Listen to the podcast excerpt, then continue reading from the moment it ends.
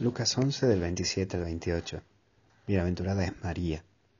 El primer punto que vemos es los que escuchan. Es tarea tuya y mía escuchar a Dios y por eso hay que callarse un poco. Mira, me imagino a Jesús diciendo, cállate un poquito, déjame decirte algo. O, espera, cállate un poco, baja un cambio. Y sí, mira, hoy tenés que bajar un cambio y escuchar a Dios. Pero para escuchar a Dios, eso exige silencio, callarse, sacar la mano del manubrio, para un poco, deja de dirigir tu vida de acá para allá.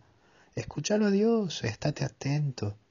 Trata de tranquilizarte, trata de hacer un minuto de silencio, apagar el celular, sacar la televisión, dejar Netflix, dejar esto, dejar el otro y estate a solas con Dios.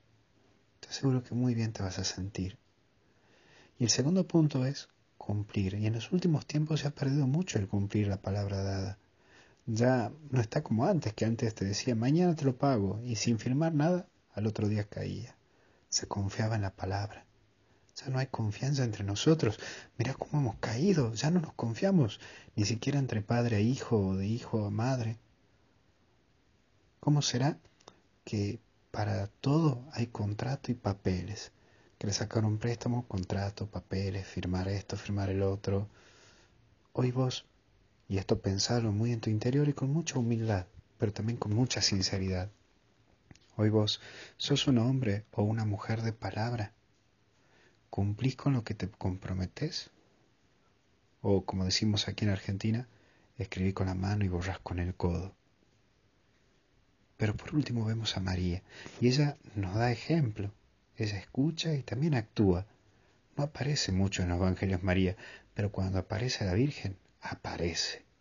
A ella solo le interesa estar con Jesús. Ella no es una mujer figuretti.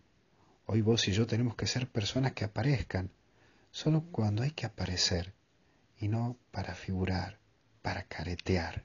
No somos cristianos caretas que andan mostrándose por todo el mundo lo que hacen. No, nosotros vivimos en el silencio y en la humildad.